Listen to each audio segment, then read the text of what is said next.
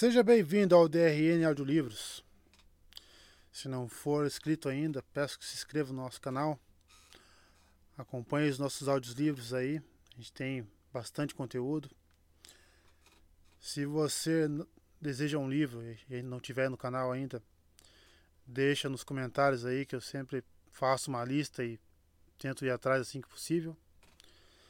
Se quiser nos dar uma força, a gente tem o Apoia-se, o Seja Membro e também o Pix. Sempre fica na descrição do canal e na descrição dos vídeos. E muito obrigado por estar acompanhando a gente nessa jornada. E vamos para as nossas leituras. 2. O Conselho de Elrond. No dia seguinte, Frodo acordou cedo, sentindo-se refeito e bem disposto. Caminhou pelos terraços acima do Bruinen, que corria ruidoso, e observou o sol pálido e frio que se erguia sobre as montanhas longínquas e brilhava oblíquo através da fina névoa de prata. O orvalho nas folhas amarelas rebrilhava e as redes tecidas de filandras piscavam em todos os arbustos. Sam caminhava ao seu lado, sem nada a dizer, mas farejando o ar e de quando em quando olhava com pasmo nos olhos para as grandes altitudes no leste. A neve era branca sobre seus picos. Num assento recortado em pedra, junto a uma curva da trilha, toparam com Gandalf e Bilbo em uma profunda conversa. Alô, bom dia, disse Bilbo. Sente-se preparado para o grande conselho? Sinto-me preparado para qualquer coisa, respondeu Frodo. Mas mais que tudo eu gostaria de caminhar hoje e explorar o vale. Gostaria de entrar naquelas matas de pinheiro lá em cima. Apontou para longe, para a margem norte de Valfenda. Poderá ter a oportunidade mais tarde, disse Gandalf. Mas ainda não podemos fazer nenhum plano. Há muito que ouvir e decidir hoje. De súbito, enquanto falavam, ouviu-se o som nítido de um único sino. É o sino de alerta para o conselho de Elrond, exclamou Gandalf. Venham comigo agora. Você e Bilbo estão convocados. Frodo e Bilbo seguiram o mago rapidamente ao longo da trilha sinuosa, voltando a casa. Atrás deles, sem convite e esquecido por hora, trotava Sam. Gandalf levou-os à varanda onde Frodo encontrara os amigos na tarde anterior. A luz da clara manhã de outono já fulgurara no vale. O som de águas borbulhantes subia do leito espumante do rio. Pássaros cantavam e havia uma passa a lutar sobre a terra. A Frodo, sua fuga perigosa e os rumores da treva que crescia no mundo exterior já pareciam ser apenas as lembranças de um sonho agitado. Mas eram sérios os rostos que se voltavam em sua direção quando eles entraram. Elrond ali estava, e vários outros estavam sentados em silêncio ao seu redor.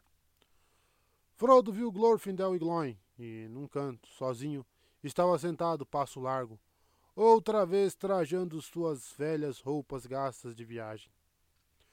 Elrond puxou Frodo até um assento junto dele e o apresentou à companhia, dizendo: Aqui, meus amigos, está o Hobbit, Frodo, filho de Drogo. Poucos já chegaram aqui passando por maior perigo ou em missão mais urgente. Então indicou e nomeou aqueles que Frodo não encontrara antes. Havia um anão mais jovem ao lado de Gloin, seu filho, Gimli. Junto a Glorfindel estavam diversos outros conselheiros da casa de Elrond, o principal dos quais era Erestor, e com ele estava Galdor, um elfo dos portos cinzentos que viera em missão de Círdan, o armador. Também ali estava um estranho elfo trajando verde-marrom. Legolas, o mensageiro de seu pai, Taranduil, rei dos elfos do norte de Treva Mata. E sentado um pouco separado, estava um homem alto, de rosto belo e nobre, de cabelos escuros e olhos cinzentos, altivo e de olhar severo. Usava capa e botas como quem viaja a cavalo, e na verdade apesar de suas vestes serem ricas e sua capa ser voada de pele, estavam manchadas pela longa jornada. Tinha um colar de prata onde estava engastada uma solitária pedra branca. Os cachos de seu cabelo estavam cortados à altura dos ombros. Num baudrier trazia uma grande trompa de, de ponta de prata, agora jazendo sobre seus joelhos. Encarou Frodo e Bilbo com súbita admiração. Aqui, disse Elrond, virando-se para Gandalf, está Boromir, um homem do sul. Ele chegou na manhã cinzenta e busca conselho. Pedi-lhe para estar presente, pois aqui suas perguntas serão respondidas. Nem tudo o que foi falado e debatido no conselho precisa ser contado agora. Muito se disse dos acontecimentos no mundo exterior, em especial no sul e nas amplas terras a leste das montanhas. De tudo isso, Frodo já ouvira muitos rumores, mas a história de Glon era nova para ele, e quando o anão falou, ele escutou atentamente. Parecia que, em meio ao esplendor das obras de suas mãos, os corações dos anãos da Montanha Solitária estavam perturbados. Já faz muitos anos, disse Gloin, que uma sombra de inquietação recaiu sobre o nosso povo. De onde vinha, não percebemos no início. Palavras começavam a ser sussurradas em segredo. Diziam que estávamos restritos em um lugar estreito e que riqueza e esplendor maiores seriam encontrados em um mundo mais amplo. Alguns falavam de Moria, a imensa obra de, de nossos pais, que em nossa própria língua se chama Casadon, e declaravam que agora tínhamos enfim o poder e o número de pessoas para retornarmos. Glóin suspirou. Moria, Moria. Maravilha do mundo setentrional. Demasiado fundo escavamos ali e despertamos o medo sem nome. Por longo tempo suas vastas mansões estiveram vazias desde que fugiram os filhos de Durin. Mas agora outra vez falávamos dela com anseio, porém com temor, pois nenhum anão ousou passar pelas portas de Casadon durante muitas vidas de reis, exceto por Thor, e ele pereceu. Finalmente, no entanto, Balin deu ouvido aos sussurros e resolveu ir. E apesar de Dain não lhe, não lhe permitir de bom grado, ele levou consigo Ori e Oin e muitos de nosso povo, e partiram rumo ao sul. Isso faz quase 30 anos. Durante algum tempo tivemos notícias e pareciam boas. Mensagens relatavam que Moria havia sido penetrada e lá iniciaram grande, grande obra. Depois fez-se silêncio, e desde então não vieram mais novas de Moria. Então, cerca de um ano atrás, veio um mensageiro a Dain, porém não de Moria, de Mordor. Um cavaleiro da noite que chamou Dain ao seu portão. O senhor Sauron o Grande, assim disse ele, desejava nossa amizade. Dar-nos anéis por ela assim como fizera outrora, e perguntou com urgência acerca de hobbits, de que espécie eram e onde habitavam.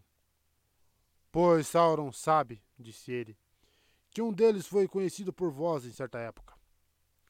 Diante disso, ficamos extremamente preocupados e não demos resposta. E então sua voz cruel falou mais baixo, e ele a teria adoçado se pudesse. Como pequeno sinal de vossa amizade, apenas Sauron pede isto disse ele. Que encontreis esse ladrão. Foi essa sua palavra. E obtenhas dele, queira ele ou não, um pequeno anel. O menor dos anéis que ele roubou certa vez. Nada mais é que uma miudeza do capricho de Sauron e penhor de vossa boa vontade. Encontrai-o, e três anéis que os antepassados dos anãos outrora possuíam vos serão devolvidos, e o reino de Moria há de ser vosso para sempre. Encontrai apenas notícias do ladrão, se ele vive ainda e onde, e havereis de ter grande recompensa e amizade duradoura do Senhor. Recusai, as coisas parecerão estar menos bem. Vós recusais? Com essas palavras, seu hálito saía como o silvo de serpentes, e todos os que estavam em volta estremeceram. Porém, Dain disse: Não digo sim nem não. Preciso considerar essa mensagem e o que ela quer dizer sobre o seu belo manto. Considerai bem, mas não leveis tempo demais, disse ele. O tempo dos meus pensamentos é meu para usar, respondeu Dain. Por hora, afirmou ele, e cavalgou para a treva. Pesarosos estiveram os corações de nossos chefes desde aquela noite. Não necessitávamos da cruel voz do mensageiro para nos alertar de que suas palavras continham a um tempo ameaça e engano. Pois sabíamos que o poder que retornou a Mordor não mudou e sempre nos traiu outrora. Duas vezes o mensageiro voltou e se foi sem resposta. A terceira e última vez, diz ele, logo virá, antes do fim do ano. E assim, portanto, fui finalmente enviado por Dain para avisar Bilbo de que o inimigo está à sua busca e para saber, se possível, por que ele deseja esse anel, esse menor dos anéis. Também ansiamos pelo aconselhamento de Elrond, pois a sombra cresce e se aproxima Ficamos sabendo que também ao rei Brand, em Vale, chegaram mensageiros e que ele está temeroso. Tememos que ele possa ceder. A guerra já se avizinha de suas fronteiras orientais. Se não dermos resposta, o inimigo poderá mover homens do seu domínio em assalto ao rei Brand e também a Dain. Fizestes bem em vir, disse Elrond.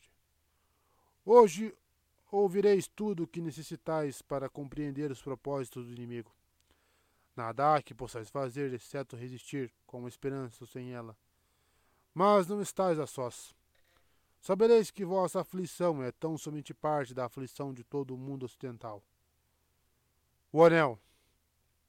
O que havemos de fazer com o anel, o menor dos anéis, a miudeza do capricho de Sauron? Eis a sentença que devemos sentenciar. Esse é o propósito pelo qual aqui fostes chamados. Chamados, digo, apesar de eu não vos ter chamado a mim, estranhos de terras distantes. Viestes e aqui vos encontrastes nesta mesma hora crítica, ao que parece por acaso. Porém, não é assim. Crede.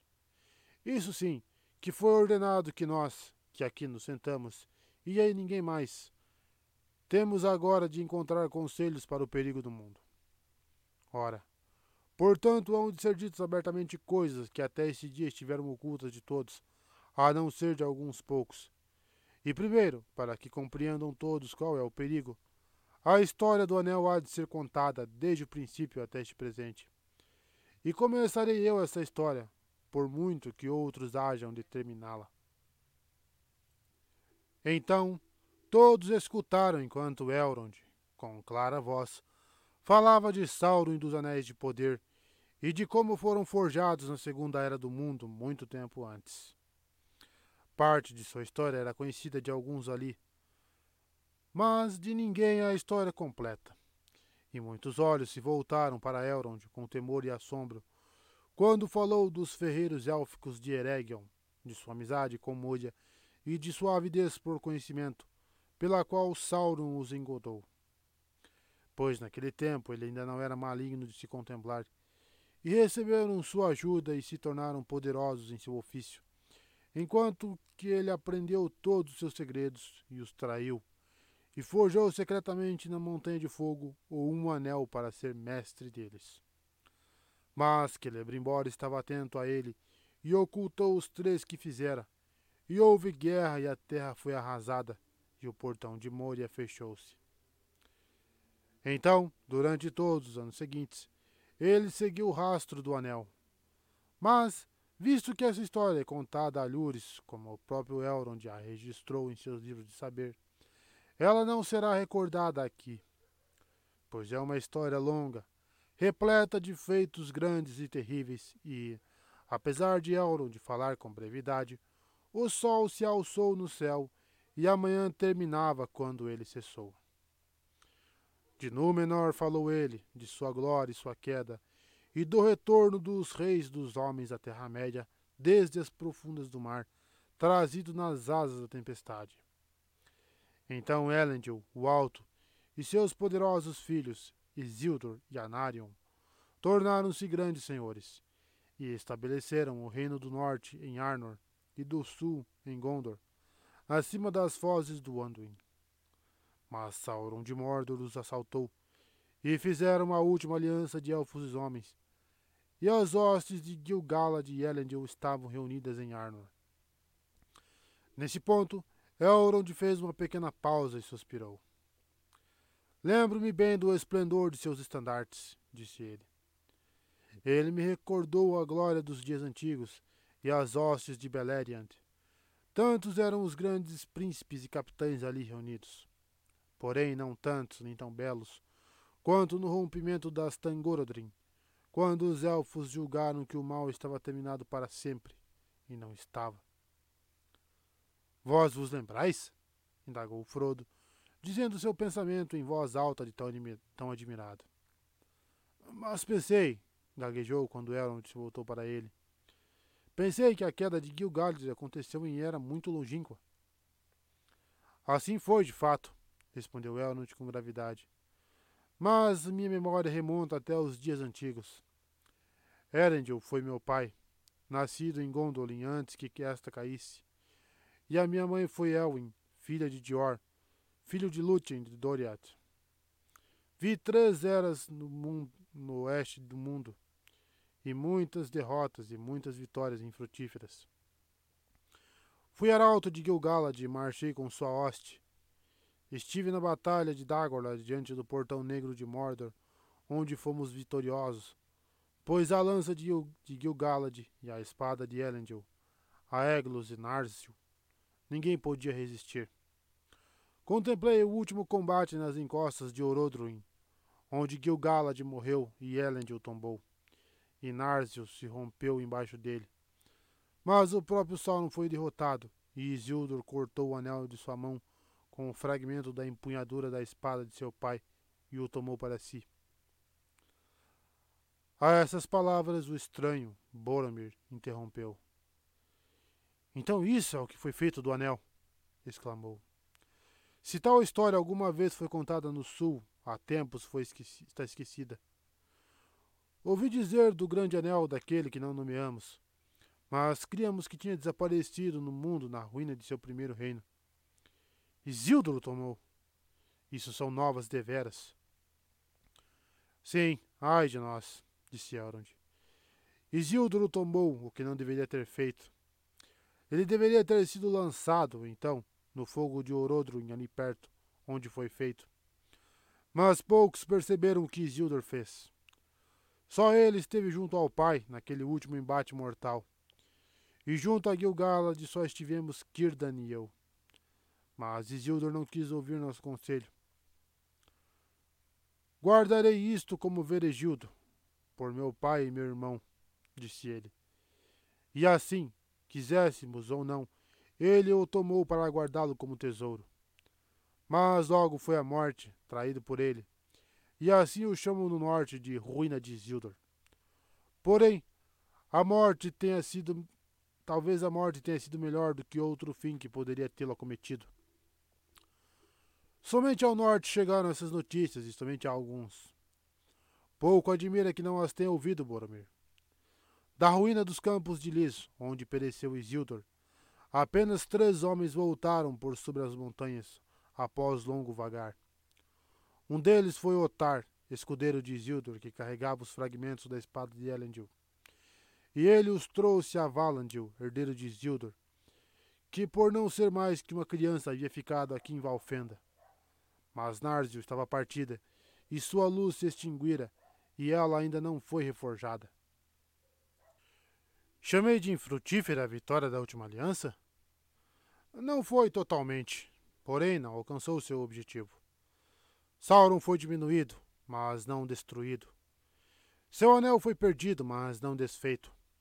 A Torre Sombria foi rompida, mas seus fundamentos não foram removidos pois foram construídos com o poder do anel e perdurarão enquanto ele permanecer. Muitos elfos e muitos homens poderosos e muitos de seus amigos pereceram na guerra. Anarion foi morto e Isildur foi morto, e Gil-galad e Elendil não mais viviam. Nunca mais haverá tal liga de elfos e homens, pois os homens se multiplicam e os primogênitos decrescem, e as duas gentes estão apartadas. E desde aquele dia, a raça de Númenor tem caído, e a extensão de seus anos encurtou. No norte, após a guerra e a matança dos campos de Lis, Os homens de Ocidente minguaram e sua cidade de Anum Minas, junto ao lago Vesperturvo, decaiu em ruínas. E os herdeiros de Valandil mudaram-se para habitar em Fornost, nas altas colinas do norte, e esta agora também está desolada. Os homens a chamam de Fosso dos Mortos e temem lá pisar. Pois o povo de Arnor definhou, e seus inimigos os devoraram, e seu senhorio se foi, deixando apenas morros verdes nas colinas gramadas. No sul, o reino de Gondor muito durou, e por algum tempo seu esplendor cresceu, relembrando um pouco o poderio de Númenor antes da queda. Altas torres construiu esse povo e lugares fortificados, e portos de muitos navios. E a coroa alada dos reis dos homens foi reverenciada por gente de muitas línguas. Sua cidade principal era os Gileath, a cidade das estrelas, por cujo meio fluía o rio.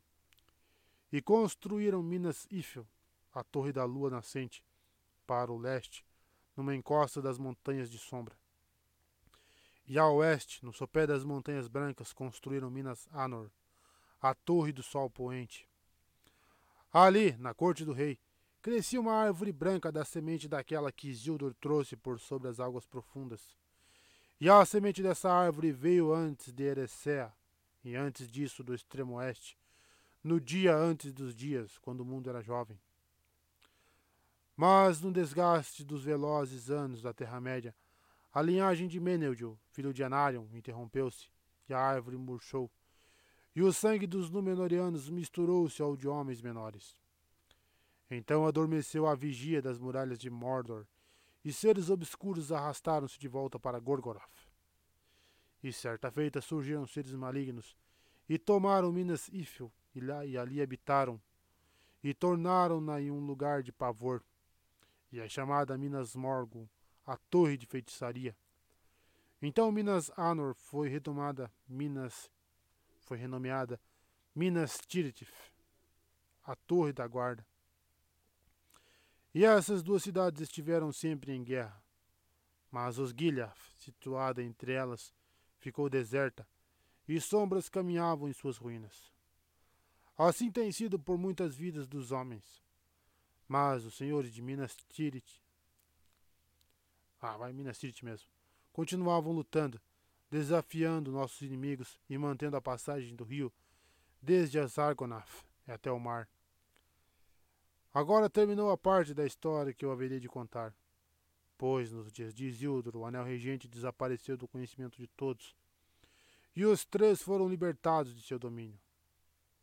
Porém agora, nesses dias tardios, eles estão em perigo outra vez, pois para o nosso pesar um foi encontrado. Outros hão de falar de seu descumprimento, pois aí meu papel foi reduzido. Deteve-se, mas de imediato levantou-se Boromir diante deles, alto e orgulhoso. Dá-me licença, mestre Elrond, disse ele, para primeiro dizer mais sobre Gondor, pois deveras da terra de Gondor eu vim. E seria bom que todos soubessem o que lá ocorre, pois poucos, julgo eu, conhecem nossos feitos e, portanto, Pouco conhecem do seu perigo, caso cheguemos a falhar. Não crede que na terra de Gondor o sangue de Númenor findou, nem que esteja esquecida toda a sua altivez e dignidade. Graças à nossa proeza, o povo, o povo selvagem do leste é contido ainda, e o terror de Morgul rechaçado.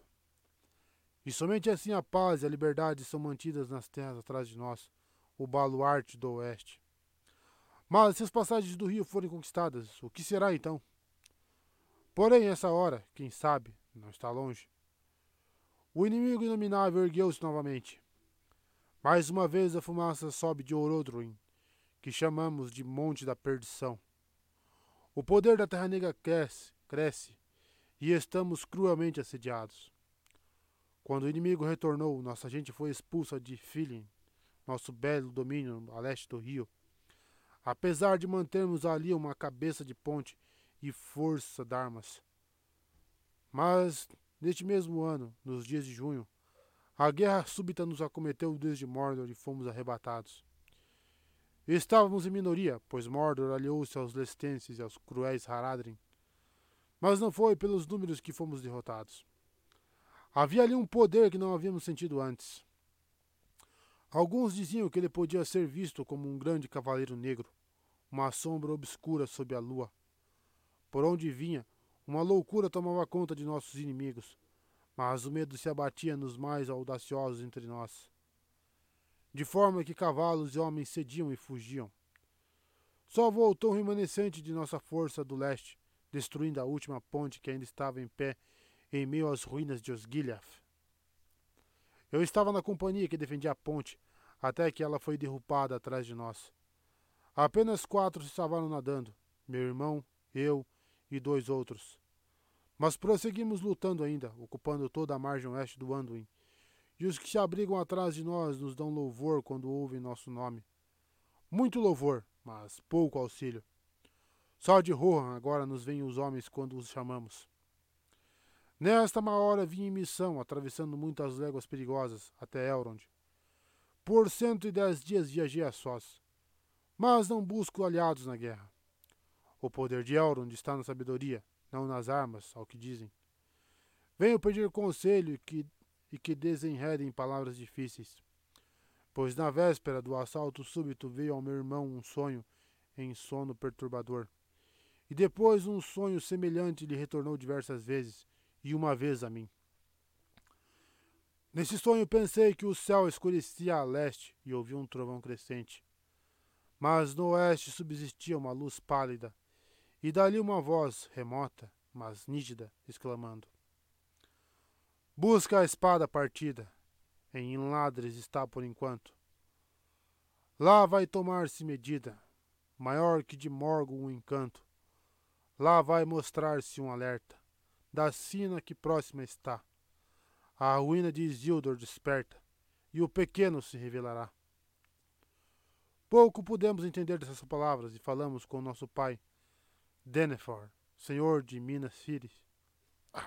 Senhor de Minas Tirith, sábio no poder de Gondor. Só nos disse que Inladres foi outrora, entre os elfos, o nome de um vale muito ao norte onde habitava Elrond, meio-elfo maior dentre os mestres do saber.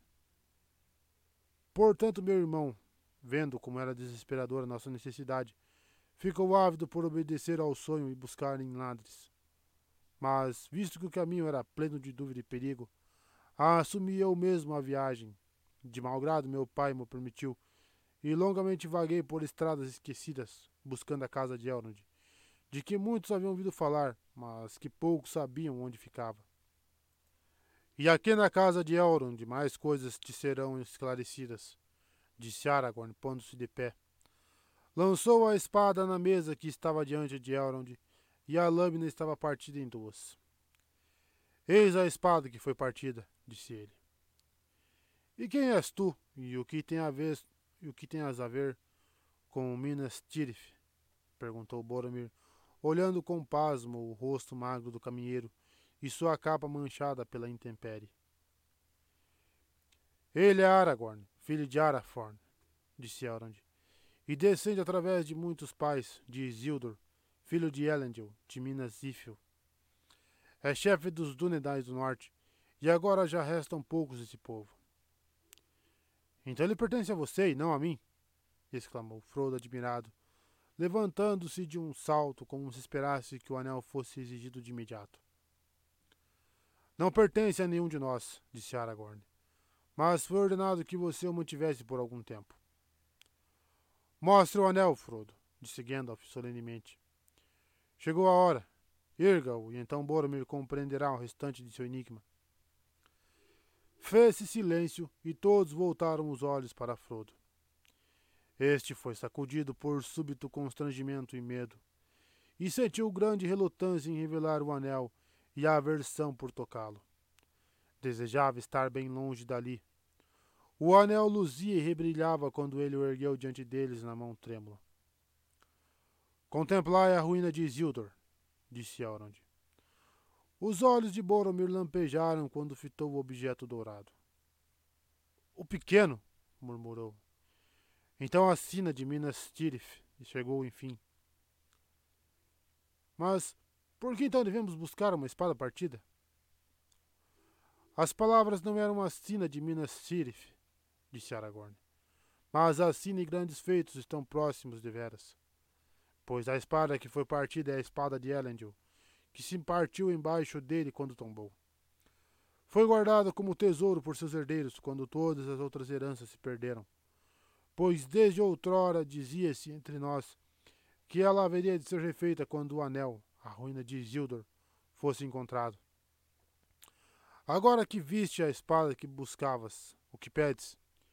Desejas que a casa de Elendil retorne à terra de Gondor? Não fui enviado para implorar obsequio, e sim somente para buscar o significado do enigma, respondeu Boromir altivo. Porém, somos acossados, cruelmente, e a espada de Elendil seria um auxílio além de nossa esperança. Se deveras tal objeto pode retornar das sombras do passado. Olhou outra vez para Aragorn e havia dúvidas em seus olhos. Frodo sentiu que Bilbo se remexia, impaciente ao seu lado. Estava evidentemente incomodado a favor do, do amigo.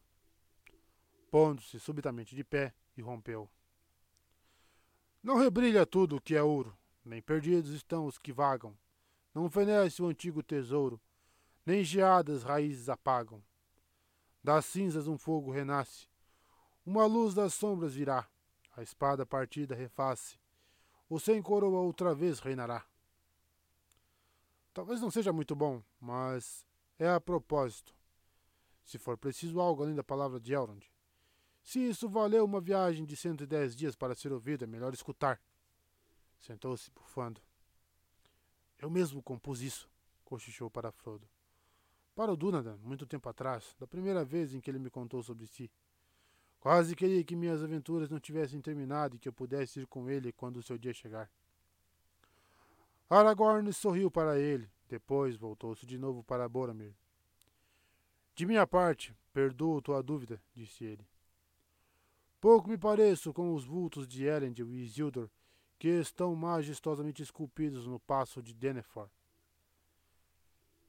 Sou tão somente herdeiro de Isildur, não o próprio Isildur. Tive a vida dura e longa, as léguas que me deiam daqui a Gondor são pequena parte da extensão de minhas jornadas. Atravessei muitas montanhas e muitos rios, e pisei muitas planícies, mesmo nos longínquos países de Hum e Harad, onde as estrelas são estranhas. Mas meu lar, se é que eu tenho, é no norte, pois ali os herdeiros de Valandil sempre moraram em longa linhagem ininterrupta de pai para filho por muitas gerações. Nossos dias se obscureceram e nós minguamos, mas a espada sempre passou a um novo possuidor. E isto eu te digo, Boromir, antes de terminar. Homens solitários somos nós, caminheiros do ermo, caçadores, mas sempre caçadores dos serviçais do inimigo, pois esses se encontram em muitos lugares, não apenas em Mordor. Se Gondor, Boromir, tem sido uma torre, vi uma torre vigorosa, nós desempenhamos outro papel. Existem muitos seres malignos que vossas fortes muralhas e espadas reluzentes não detêm. Pouco sabeis das terras além de vossas fronteiras. Paz e liberdade, tu dizes? O norte as pouco as conheceria se não fosse por nós. O medo os teria destruído. Mas quando os seres sombrios vêm das colinas habitadas ou se esgueiram das matas sem sol, eles fogem de nós.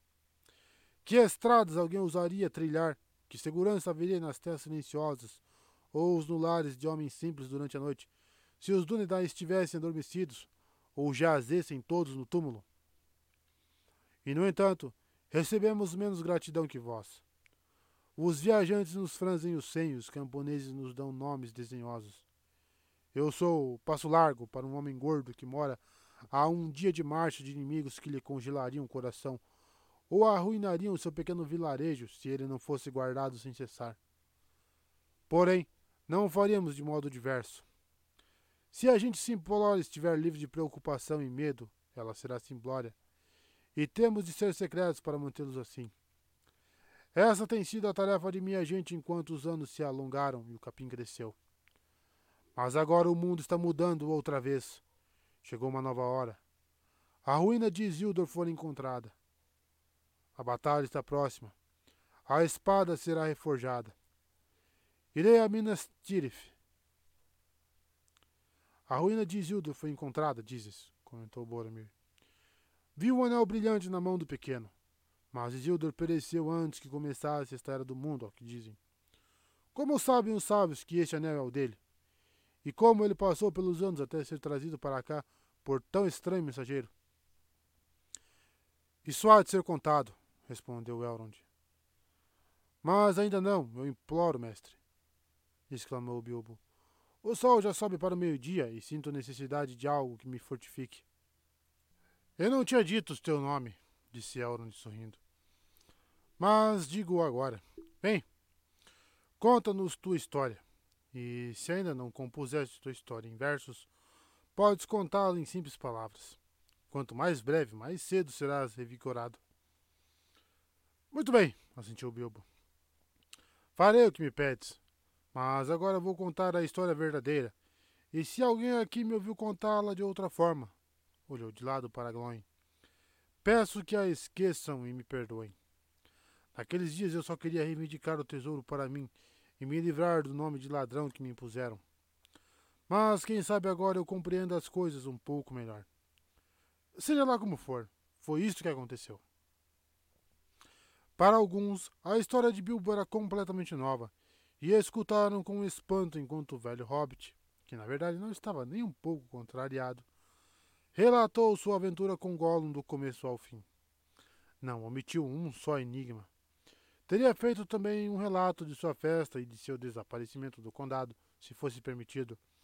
Mas Elrond ergueu a mão. Bem contado, meu amigo, disse ele. Mas isso basta por hora.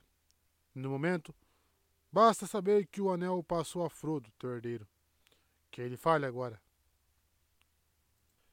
Então, menos disposto que Bilbo, Frodo contou sobre todos os feitos com o anel desde o dia em que este passara sua posse.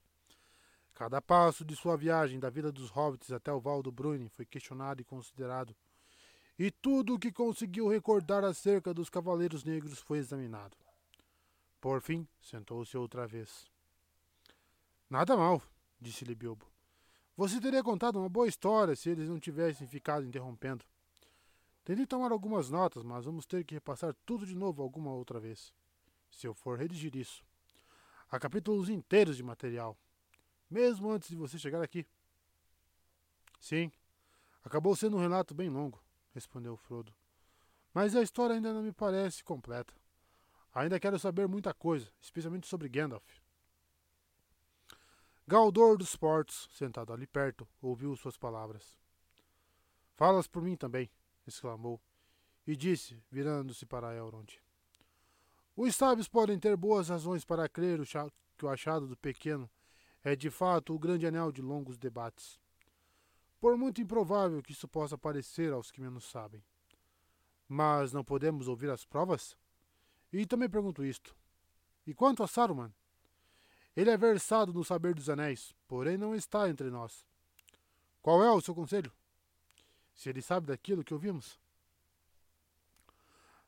As perguntas que fazes, Galdor, estão interligadas, disse Elrond.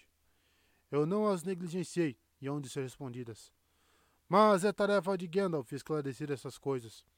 E eu o convoco por último, pois, eu, pois é o lugar de honra e em todo este assunto ele teve o papel principal.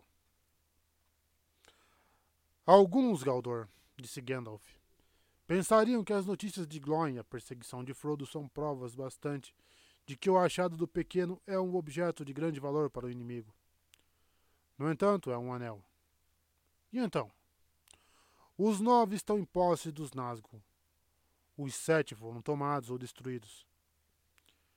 Diante disso, Glóin se mexeu, mas não falou. Dos três nós sabemos. O que é então esse que ele tanto deseja? Há de fato uma ampla extensão de tempo entre o rio e a montanha, entre a perda e a descoberta. Mas a lacuna do conhecimento dos sábios foi finalmente preenchida. Mas lentamente demais, pois o inimigo veio logo atrás, ainda mais perto do que eu receava. E é bom que só este ano, ao que parece, neste mesmo verão, ele tenha sabido de toda a verdade. Alguns aqui recordarão que muitos anos atrás eu próprio usei passar pelas portas do, do necromante em Dal Guldur, e explorei em segredo seus caminhos, e assim descobri que nossos temores eram verdadeiros. Ele não era outro senão Sauron, nosso inimigo de antigamente, finalmente reassumindo forma e poder. Alguns também recordarão que Saruman nos dissuadiu de ações abertas contra ele, e por muito tempo apenas o observamos. Mas, por fim, à medida que sua sombra crescia, Saruman cedeu, e o conselho empregou sua força e expulsou o mal de Treva Mata. E isso foi no mesmo ano em que o anel foi encontrado. Um estranho acaso, se é que foi acaso. Mas estávamos atrasados, como Elrond previa. Sauron também nos tinha observado e por muito tempo preparara-se contra nosso golpe, governando Mordor de longe, através de Minas Morgul, onde habitavam seus nove serviçais, até que estivesse tudo pronto. Então cedeu diante de nós, mas só fingiu fugir. E logo depois chegou à Torre Sombria e se declarou abertamente. Então o conselho se reuniu pela última vez, pois então ficamos sabendo que ele buscava cada vez mais avidamente pelo mundo. Temíamos então que ele tivesse alguma notícia de que nada soubéssemos. Mas Saruman negou isso e repetiu o que nos dissera antes: que o um nunca mais seria encontrado na Terra-média. No pior caso, disse ele, nosso inimigo sabe que não o temos e que ainda está perdido. Mas o que foi perdido ainda poderá ser achado, pensa ele. Não tem mais. Sua esperança o logrará. Pois não estudei esse assunto com seriedade? Ele caiu em Anduin, o Grande. E muito tempo faz, enquanto Sauron dormia, ele rolou o rio abaixo até o mar, que jaza lá até o fim. Gandalf silenciou, olhando para o leste da varanda, até os longínquos picos das montanhas nevoentas, em cujas grandes raízes o perigo do mundo estivera oculto por tanto tempo. Suspirou. Aí cometi um erro, continuou ele. Fui embalado pelas palavras de Saruman, o sábio, mas devia ter buscado antes a verdade, e agora nosso perigo seria menor. Todos cometemos um erro, disse Elrond. E não fosse por tua vigilância, a escuridão, quem sabe, já estaria sobre nós. Mas continua. Desde o começo tive dúvidas contra todas as razões que conhecia, disse Gandalf. E eu desejava saber como esse objeto chegara até Gollum e por quanto tempo ele o possuíra. Por isso fiz com que fosse vigiado, supondo que não levaria muito tempo para ele emergir de sua treva e procurar seu tesouro. Ele veio, mas escapou e não foi encontrado. E então. Ai de mim! Deixei estar o assunto, apenas observando e esperando, como fizemos demasiadas vezes. O tempo passou com muitas preocupações até que minhas dúvidas outra vez foram despertadas para um súbito temor. De onde vinha o anel do hobbit? O que, se fosse justificado meu temor, deveria ser feito dele. Essas coisas precisei decidir, mas ainda não falei a ninguém do meu medo, conhecendo o perigo de um sussurro intempestivo, caso ele se extravie. Em todas as longas guerras com a Torre Sombria, a traição sempre foi nosso maior adversário. Isso foi 17 anos atrás. Logo dei-me conta de que espiões de muitas formas, até feras e aves estavam reunidos ao redor do condado e meu medo cresceu. Solicitei a ajuda dos Dúnedain, e sua vigia foi redobrada, e abri o coração para Aragorn, herdeiro de Isildur. E eu, disse Aragorn, aconselhei que caçássemos Gollum, por muito que parecesse ser tarde demais. E, já que parecia adequado o herdeiro de Isildur trabalhar para desfazer o erro de Isildur, parti com Gandalf na busca longa e desesperançada. Então Gandalf contou como haviam explorado toda a extensão das terras selváticas, descendo até as montanhas de sombra e as divisas de Mordor. Ali ouvimos o rumor dele e supomos que tenha lá ficado por muito tempo, nas colinas escuras. Mas jamais o encontramos, e desesperei-me por fim. E então, em meu desespero, pensei outra vez em uma prova que poderia tornar desnecessário encontrar Gollum. O próprio anel podia revelar se era um. Voltou-me a lembrança de palavras ditas no conselho, palavras de Saruman, mal consideradas à época. Agora eu as ouvia claramente no coração. Os nove, os sete os três, disse ele, tinham cada um sua própria gema, mas não um. Era redondo e sem adorno, como se fosse um dos anéis menores. Mas seu artifício lhe colocou marcas que, as, que os hábeis talvez ainda possam ver e ler. Ele não dissera que marcas eram essas. Quem saberia agora? o artífice, e Saruman. Mas, por grande que fosse seu saber, ele devia ter uma fonte. Que mão, exceto a de Sauron, jamais tinha segurado esse objeto antes que ele se perdesse? Só a mão de Isildur. Com esse pensamento, abandonei a caçada e dirigi-me depressa para Gondor. Em dias antigos, os membros de minha ordem haviam sido bem recebidos ali, e Saruman mais que todos. Frequentemente, e por longo tempo, fora hóspede dos senhores da cidade. O senhor Denethor demonstrou-me então menos hospitalidade do que outrora, e relutantemente me permitiu buscar entre seus rolos e livros depositados. Se deveras buscas somente, como dizes, registros dos dias antigos e dos começos da cidade, vai e lê, disse ele. Pois para mim aquilo que foi é menos obscuro do que o que está por vir. E é essa a minha preocupação. Mas a não ser que tenhas mais habilidade que o próprio Saruman, que muito aqui estudou, nada encontrarás que não seja bem conhecido por mim, que sou mestre do saber dessa cidade. Assim falou Denethor. E, no entanto, existem em seus depósitos muitos registros que, mesmo dentre os mestres do saber, poucos ainda podem ler, pois suas escritas em línguas tornaram-se obscuras aos homens recentes e Boromir, em Minas Tirith. Ainda está, creio, que sem ter, si, sem ter sido lido por ninguém, senão por Saruman por mim, desde que os reis deixaram de existir, um rolo que o próprio Isildur escreveu. Pois Isildur não marchou direto para a da guerra de Mordor, como alguns contaram. Alguns do norte, talvez, interrompeu Boromir. Em Gondor todos sabem que ele foi primeiro a Minas Anor e morou por algum tempo com seu sobrinho Meneldil, instruindo-o antes de lhe confiar o governo do Reino do Sul. Nessa época plantou ali o último broto da árvore branca em memória de seu irmão. Mas nessa época também escreveu esse rolo, disse Gandalf. E ao que parece, isso não é lembrado em Gondor, pois esse rolo diz respeito ao anel, e assim Isildur escreveu ali. Agora o grande anel há de se tornar herança do Reino do Norte. Mas registros dele hão de ser deixados em Gondor, onde habitam também os herdeiros de Elendil, para que não venha um tempo em que a lembrança destes grandes feitos se desvaneça. E após essas palavras, Isildur descreveu o anel tal como o encontrou. Estava quente quando o tomei pela primeira vez, quente como brasa, e minha mão foi chamuscada de tal maneira que duvido que algum dia me livre dessa dor.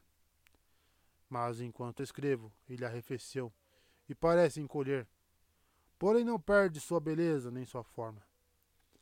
Já a escrita que traz, que de início era nítida como chama rubra, míngua, e agora mal pode ser lida. Está dirigida em escrita élfica de Eregion, pois não há letras em Mordor para a obra tão sutil mas o idioma me é desconhecido. Julgo que seja uma língua da terra sombria, vista que é imunda e rude. Não sei que mal ela expressa, mas traço aqui uma cópia, temendo que desvaneça de modo irremediável. Ao anel falta, quem sabe, o calor da mão de Sauron, que era negra, e ainda assim ardia como fogo. E assim foi destruído Gil-galad. E talvez, se o ouro fosse reaquecido, a escrita seria renovada. Porém, de minha parte, não arriscaria danificar esse objeto, a única bela dentre todas as obras de Sauron. É precioso para mim, apesar de eu o comprar com grande dor. Quando li estas palavras, minha demanda estava terminada, pois a escrita traçada era de fato como Isildur supunha na língua de Mordor e dos serviçais da torre. E o que dizia já era conhecido, pois no dia em que Sauron primeiro usou um Celebrimbor, artífice dos três, tomou consciência dele e de longe ouviu dizer essas palavras. E assim foram revelados seus propósitos malignos. Despedi-me imediatamente de Denethor. Mas, enquanto seguia rumo ao norte, chegaram-me mensagem de Lodin de que Aragorn passara por ali e que encontrara a criatura chamada Gollum. Por isso fui primeiro ao encontro dele para ouvir seu relato. Não me atrevi a imaginar com que perigos mortais se deparara sozinho. Há poucos que contar deles, disse Aragorn. Se um homem precisa caminhar à vista do Portão Negro, ou pisar as flores mortíferas do Vale Morgul, então correrá perigo. Também eu acabei perdendo a esperança e comecei a viagem de volta. E então, por sorte, topei de repente com o que buscava, as pegadas de pés macios junto a uma lagoa barrenta. Mas então a trilha ainda era fresca e recente, e não levava a Mordor, e sim na direção oposta.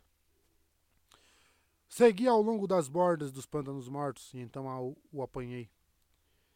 Emboscado junto a uma lagoa estagnada, espiando a água enquanto descia o escuro anoitecer, eu o peguei. Gollum. Estava coberto de limo verde. Jamais gostará de mim, temo pois mordeu-me e não fui bondoso. Nada mais consegui da sua boca senão as marcas de seus dentes.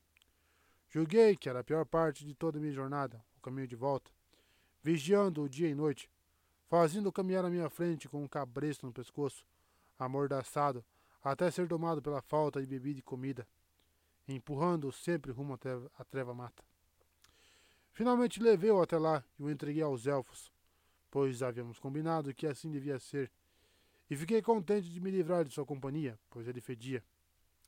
De minha parte, espero nunca mais pôr os olhos nele, mas Gandalf veio e suportou uma longa conversa com ele. Sim, longa e cansativa, disse Gandalf, mas não sem lucro. Por exemplo, a história que contou sobre sua perda concordava com a que Bilbo agora contou abertamente pela primeira vez. Mas pouco importava, visto que eu já adivinhara. Mas então fiquei sabendo, pela primeira vez, anel de Gollum vinha do grande rio perto dos campos de Lis. E também soube que ele o possuíra por muito tempo, muitas vidas da sua pequena espécie. O poder do anel multiplicara seus anos muito além do normal, mas só os grandes anéis contêm esse poder. E se isso não fosse evidência bastante, Galdor, há outra prova de que falei.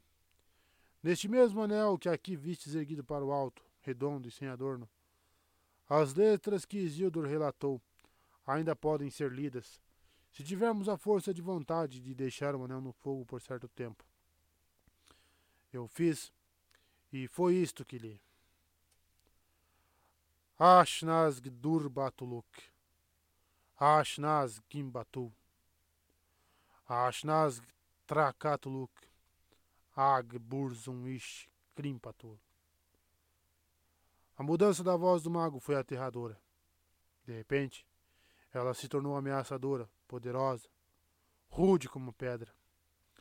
Uma sombra pareceu passar sobre o sol no alto, e por um momento a varanda escureceu.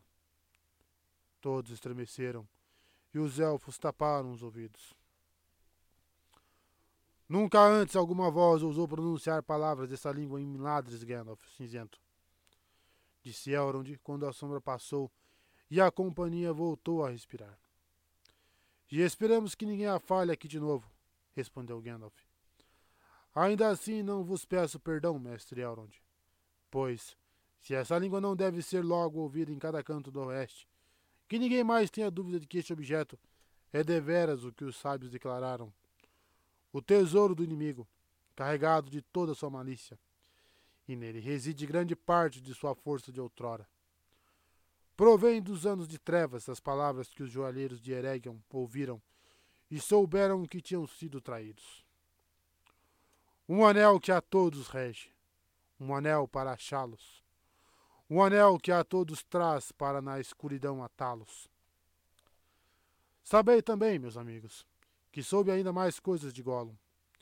Ele relutava em falar e sua história não era clara mas está fora de qualquer dúvida que ele foi a Mordor, e que ali tudo que sabia lhe foi arrancado à força. Portanto, O inimigo já sabe que um foi encontrado, que passou longo tempo no coldado, e já que seus serviçais o perseguiram quase até nossa porta, logo ele saberá, pode já saber enquanto falo, que o temos aqui. Todos se quedaram silenciosos por alguns momentos, até que Boromir falou por fim. É um ser pequeno esse Gollum, tu dizes. Pequeno, mas grande maldade. O que foi feito dele? A que fim o condenastes? Está preso, nada pior, disse Aragorn. Tinha sofrido muito. Não há dúvida de que foi torturado e o temor de Sauron reside sombrio em seu coração. Eu, por mim, estou contente de que está sendo mantido em segurança pelos vigilantes, elfos de Treva Mata. Sua malícia é grande lhe confere uma força quase incrível em alguém tão magro e murcho. Ainda assim, poderia causar muito mal se estivesse livre. E não duvido que lhe permitiram deixar morto com alguma missão maligna. Ai de nós, ai de nós! exclamou Legolas, e havia grande aflição em seu belo rosto élfico. As novas que me mandaram trazer precisam ser contadas agora. Não são boas, mas só aqui descobri quão más elas podem ser, elas podem parecer a esta companhia. Smeagol, que agora se chama Gollum, escapou. Escapou! exclamou Aragorn. Isso é de fato uma notícia. Temo que todos nos arrependamos disso. Como foi que o povo de Taranduil falhou em sua responsabilidade? Não por falta de vigilância, disse Legolas, mas talvez por excesso de bondade. E tememos que o prisioneiro tenha tido a ajuda de outros, e que se saiba mais de nossos atos do que gostaríamos. Vigiamos essa criatura dia e noite, a pedido de Gandalf, por muito que nos cansássemos da tarefa. Mas Gandalf nos pediu que ainda tivéssemos esperança de sua cura, e não tivemos coragem de mantê-lo sempre em calabouços embaixo da terra, onde recairia em seus velhos pensamentos sombrios.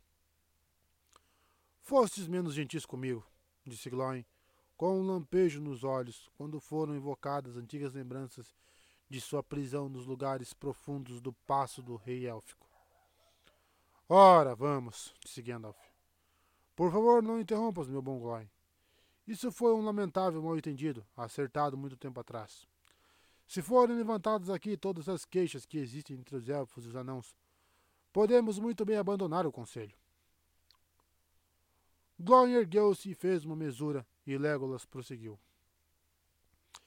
Em dias de bom tempo, levávamos Gollum através dos bosques, e havia uma árvore alta, postada a sós longe das demais, que ele gostava de escalar. Muitas vezes o deixamos subir até os ramos mais altos para que sentisse vento livre. Mas pusemos guardas ao pé da, da árvore. Certo dia, ele se recusou a descer e os guardas não pretendiam escalar atrás dele. Aprendera o truque de se prender aos galhos com os pés assim como com as mãos. Por isso ficaram sentados junto à árvore até tarde da noite. Foi nessa mesma noite de verão porém sem luar e sem estrelas, que orcs nos atacaram de surpresa.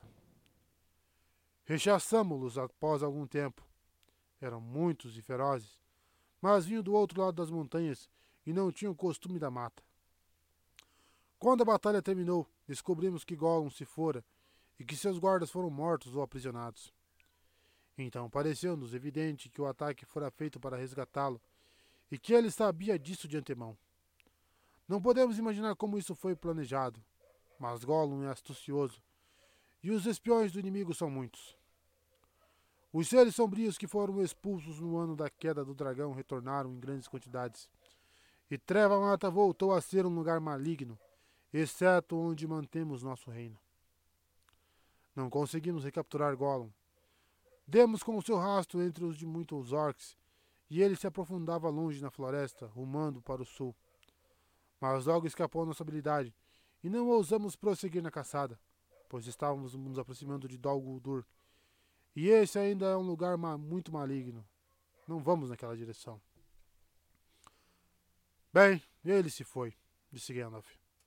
Não temos tempo de procurá-lo outra vez. Ele deve fazer o que quiser, mas poderá ainda desempenhar um papel que nem ele nem Sauron previram. E agora responderei as outras perguntas de Galdor. E quanto a Saruman? Quais são seus conselhos para nós nessa dificuldade? Esta história preciso contar por completo, pois somente Elrond já ouviu, e brevemente. Mas ela influenci influenciará tudo o que, resolver, o que temos de resolver. É o último capítulo do Conto do Anel, até onde ele alcançou. No final de junho, eu estava no condado. Mas havia uma nuvem de ansiedade em minha mente, e cavalguei até os limites meridionais da pequena terra, pois tinha presságio de algum perigo que ainda estava, me estava oculto. Mas se aproximava. Ali me chegaram mensagens falando de guerra e derrota em Gondor. E quando ouvi falar da Sombra Negra, um calafrio me atingiu o coração. Mas nada encontrei senão alguns fugitivos do sul. Pareceu-me que neles residia um medo de que não queriam falar. Voltei-me, então, para o leste e o norte e viajei ao longo do caminho verde. E não longe de Bri topei com um viajante sentado numa encosta junto à estrada, com o cavalo pastando a seu lado. Era Radagast, o castanho, que em certa época morou em Rosgobel, perto dos limites de Treva Mata. É um membro de minha ordem, mas eu não o vira por muitos anos. Gandalf! exclamou ele. Eu te buscava, mas sou um estranho nessa região. Mas sou estranho nesta região. Só o que sabia que podia ser encontrado em uma região selvagem com o nome rude de condado. Tua informação foi correta, disse eu. Mas não digas desse modo se encontrares algum dos habitantes. Estás perto da fronteira do condado agora. E o que queres de mim? Deve ser urgente. Nunca foste viajante, a não ser que uma grande necessidade te impelisse. Tenho uma missão urgente, disse ele. Minhas notícias são más. Então olhou em volta, como se as sebes tivessem ouvidos. Nazgûl, sussurrou ele. Os nove estão à solta outra vez. Atravessaram o rio em segredo e movem-se para o oeste. Assumiram o aspecto de cavaleiros trajados de preto. Então eu soube que temer assim sabê-lo. O inimigo deve ter alguma grande necessidade ou propósito, prosseguiu Radagast. Mas não consigo imaginar o que o faz observar estas regiões distantes e desoladas. O que queres dizer? indaguei. Disseram-me que, aonde quer que vão, os cavaleiros exigem notícias de uma terra chamada Condado. O Condado, disse eu, mas afligi-me, pois os próprios sábios temem enfrentar os nove quando estão reunidos sob seu chefe cruel. Foi outrora um grande rei e feiticeiro, e agora domina um temor mortal. Quem te disse e quem te mandou? perguntei. Saruman, no branco, respondeu Radagast e mandou-me dizer que, se achares necessário, ele ajudará. Mas precisas buscar seu auxílio de imediato, do contrário, será tarde demais. E essa mensagem me trouxe esperança, pois Saruman, no branco, é o maior de minha ordem. É claro que Radagast é um mago de valor, mestre das formas e mudanças de cor, e tem grandes saberes sobre ervas e animais. E as aves, em especial, são suas amigas. Mas Saruman estudou por longo tempo as artes do próprio inimigo, e assim muitas vezes fomos capazes de interceptá-lo. Foi graças aos expedientes de Saruman que o expulsamos de Dol Guldur. Podia ser que ele tivesse encontrado armas que repelissem os nove. Irei ter com Saruman, disse eu. Então tens de ir agora, afirmou Radagast. Pois desperdicei tempo procurando por ti, e os dias passam, passam depressa. Foi-me dito para encontrar-te antes do meio do verão, e ele chegou.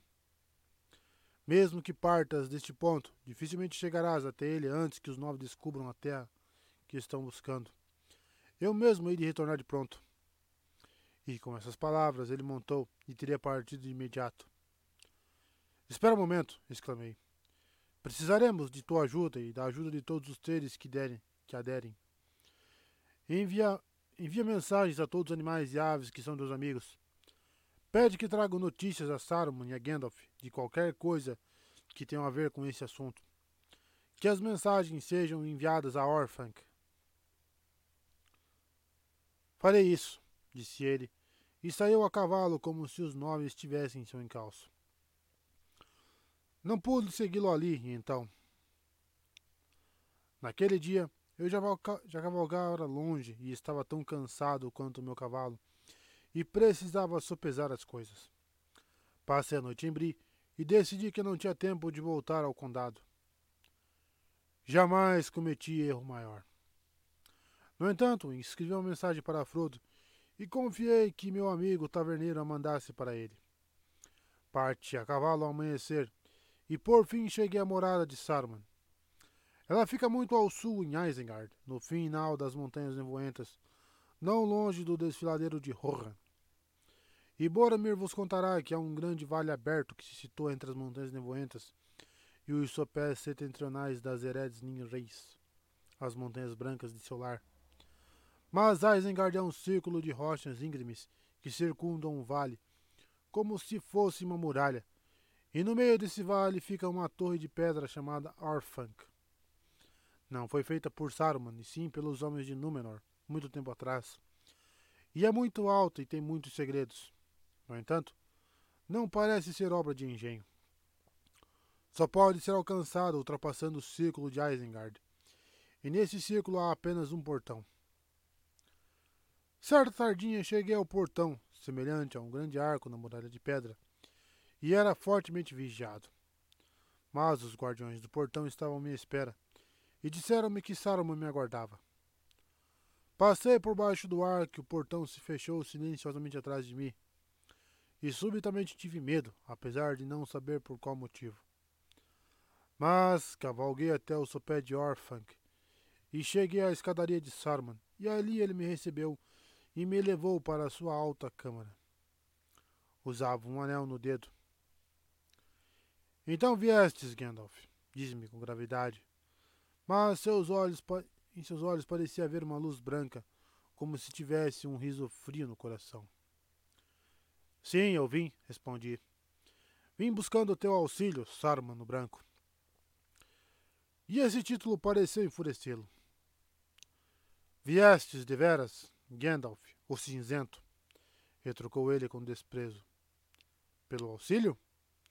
Poucas vezes se ouviu que Gandalf, o cinzento, buscasse auxílio Alguém tão astucioso e tão sábio, vagando pelas terras e se envolvendo em todos os assuntos, quer lhe pertençam, quer não.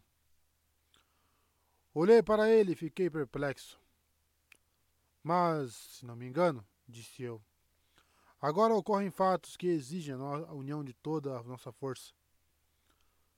Pode ser que sim, disse ele, mas pensa nisso tarde demais. Por quanto tempo, pergunto-me, ocultastes de mim chefe do conselho, um assunto de maior importância. O que te traz agora de teu esconderijo no condado? Os nove voltaram a se revelar, respondi. Atravessaram o rio. Foi o Radagast que me contou. Foi o que Radagast me contou. Radagast o castanho, riu-se Saruman, e não escondia mais seu desprezo. Radagast, o domador de aves. Radagast, o simplório. O tolo. Mas teve esperteza bastante para desempenhar o papel que lhe impus. Pois tu viestes, e foi só esse o propósito de minha mensagem. E aqui ficarás, Gandalf, o cinzento, e descansarás das viagens. Pois eu sou Saruman, o sábio. Saruman, artifício do anel. Saruman de muitas cores. Então olhei e vi que suas vestes, que pareceram brancas, não eram, e sim tecidas de todas as cores. E quando ele se movia, elas tremeluziam e mudavam de tom de forma a confundir a visão. Eu gostava mais do branco, disse eu. Branco, zombou ele. Serve como começo. O pano branco pode ser tingido. A página branca pode ser coberta de escrita e a luz branca pode ser fragmentada. E nesse caso ela não é mais branca, disse eu. E aquele que quebra uma coisa para descobrir o que é, abandonou a trilha da sabedoria. Não precisas falar comigo como a um dos tolos que consideras amigos, disse ele. Não te trouxe aqui para ser instruído por ti, e sim para te dar uma escolha. Então empertigou-se e começou a declamar, como se fizesse um discurso há muito ensaiado. Os dias antigos acabaram. Os dias médios estão passando. Os dias recentes estão começando. O tempo dos elfos passou, mas o nosso tempo é iminente. O mundo dos homens que nós devemos governar. Mas precisamos ter poder. Poder para ordenar todas as coisas como quisermos, para aquele bem que somente os sábios podem enxergar. E escuta, Gandalf, meu velho amigo e ajudante, disse ele, aproximando-se e já falando em voz mais baixa. Eu disse nós, pois nós é o que poderá ser se te aliares a mim. Um novo poder se ergue. Contra ele, os antigos aliados e políticas de nada nos servirão. Não resta esperança nos elfos ou na, na agonizante Númenor. Esta, então, é uma escolha diante de ti, diante de nós. Podemos unir-nos a esse poder. Seria sábio, Gandalf. Existe esperança por aí. Sua vitória é iminente, e haverá rica recompensa para aqueles que o ajudaram.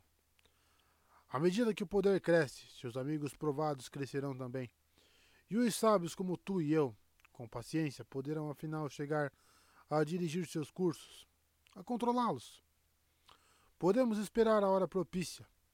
Podemos aguardar nossos pensamentos nos corações. Quem sabe lamentando os males feitos no caminho, mas aprovando o propósito elevado e definitivo.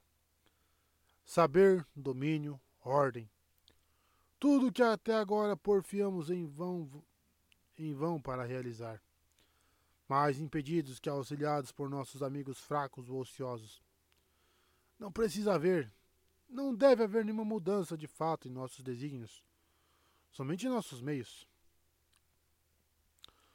Saruman, comentei. Ouvi discursos dessa espécie antes, mas somente das bocas de emissários enviados de Mordor para iludir os ignorantes. Não consigo imaginar que me trouxeste tão longe apenas para me fatigar os ouvidos. Ele me olhou de lado e fez uma pequena pausa enquanto pensava. Bem, vejo que esse sábio procedimento não te agrada, disse ele. Ainda não? Não, se for possível arquitetar uma maneira melhor? Chegou perto e pôs a mão comprida em meu braço. E por que não, Gandalf? sussurrou. Por que não? O anel regente. Se pudermos comandá-lo, o poder passará para nós. Foi deveras por isso que te trouxe aqui pois tenho muitos olhos a meu serviço, e creio que sabes onde se encontra agora esse objeto precioso. Não é assim? Ou porque os nove perguntam pelo condado, e qual é teu interesse ali? Ao dizer isso, uma avidez que não consegui ocultar brilhou de repente em seus olhos. Saruman, disse eu, afastando-me dele. Só uma mão de cada vez pode usar o um. E bem sabes então não te esforces em dizer nós. Mas eu não o daria. Não. Nem mesmo notícias dele eu te daria, agora que conheço teu pensamento. Tu foste chefe do conselho, mas estás desmascarando. Mas estás desmascarado, afinal. Bem, parece que as opções são submeter-me a Sauron ou a ti. Não escolho nenhuma delas. Tem outras a oferecer? Agora ele estava frio e perigoso. Sim, respondeu. Não esperava que demonstrasses a sabedoria, mesmo em teu próprio benefício. Mas dei-te a oportunidade de me ajudares voluntariamente, e de assim poupares muito distúrbio e dor. A terceira opção é ficar aqui até o fim. Até que fim?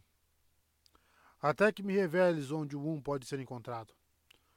Posso achar modos de, de de te persuadir, ou até que ele seja encontrado a despeito de ti, e o governante tenha tempo de se voltar a assuntos menores, digamos, a criar uma recompensa adequada ao impedimento e à insolência de Gandalf, o cinzento.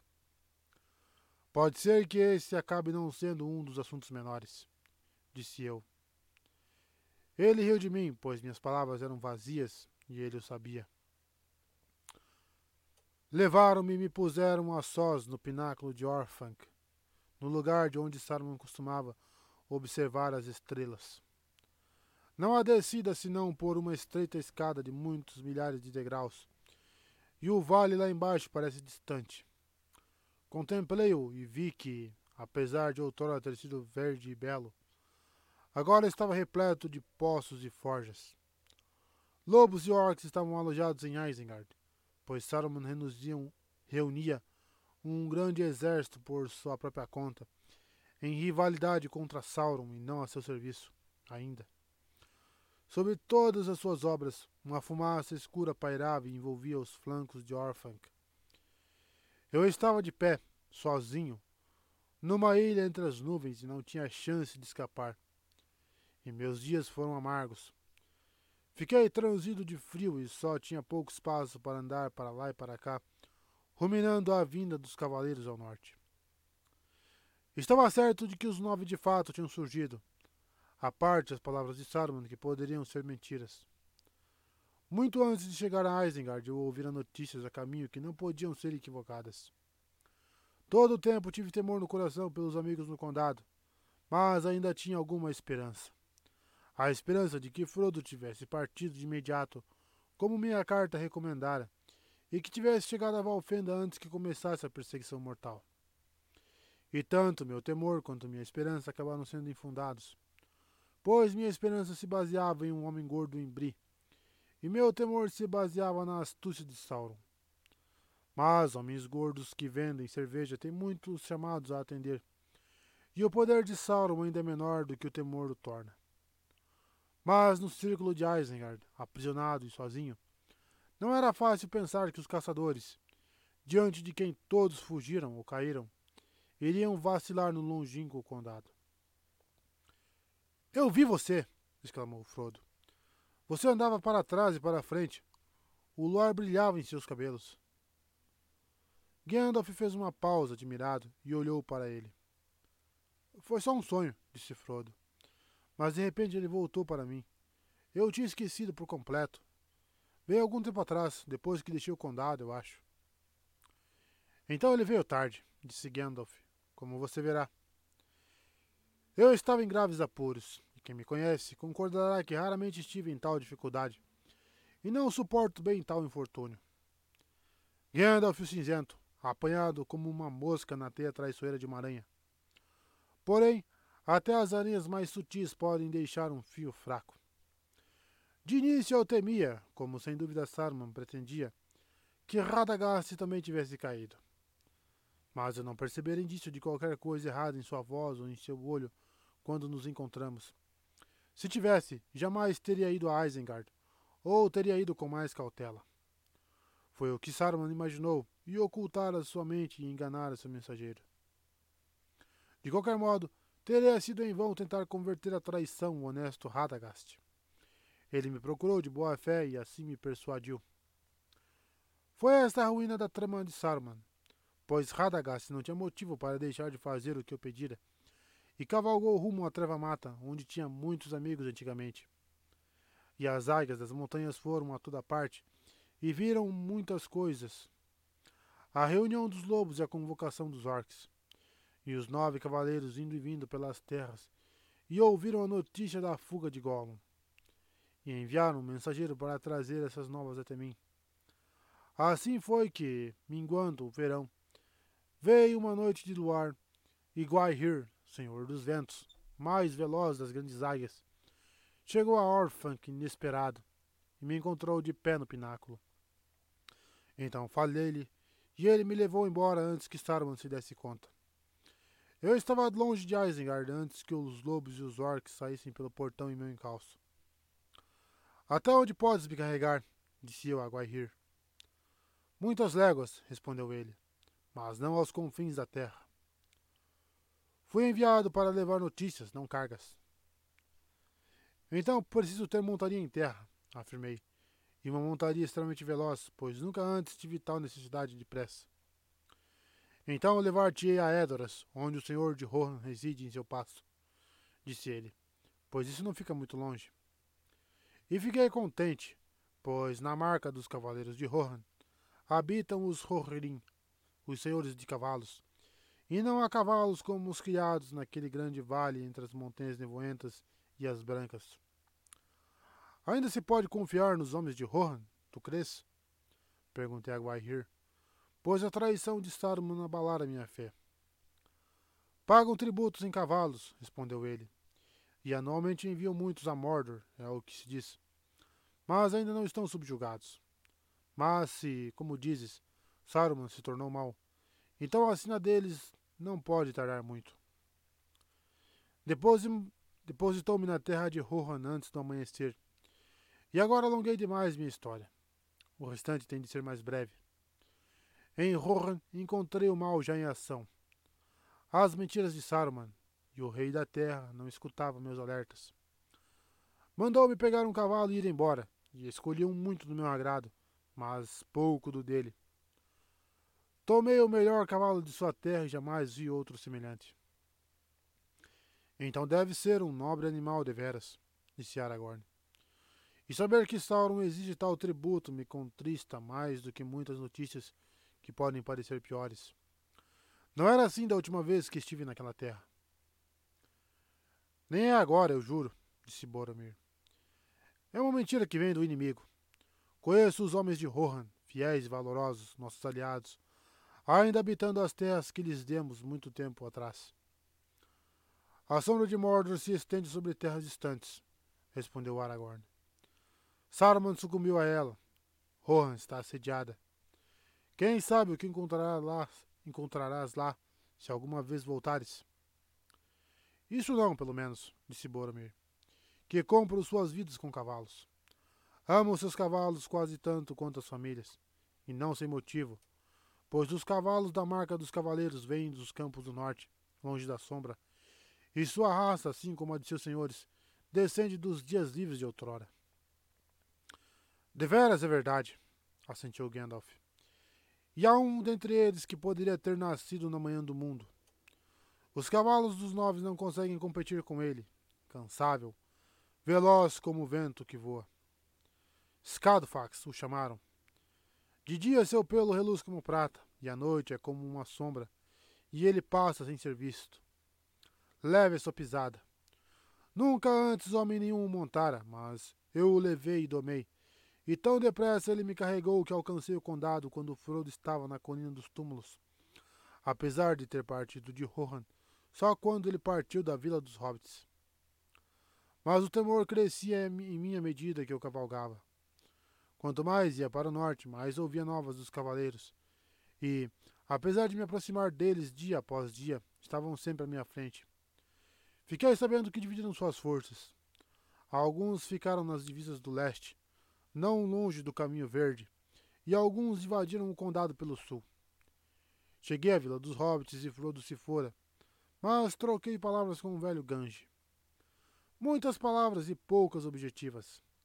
Ele tinha muito a dizer sobre os defeitos dos novos proprietários de Bolsão.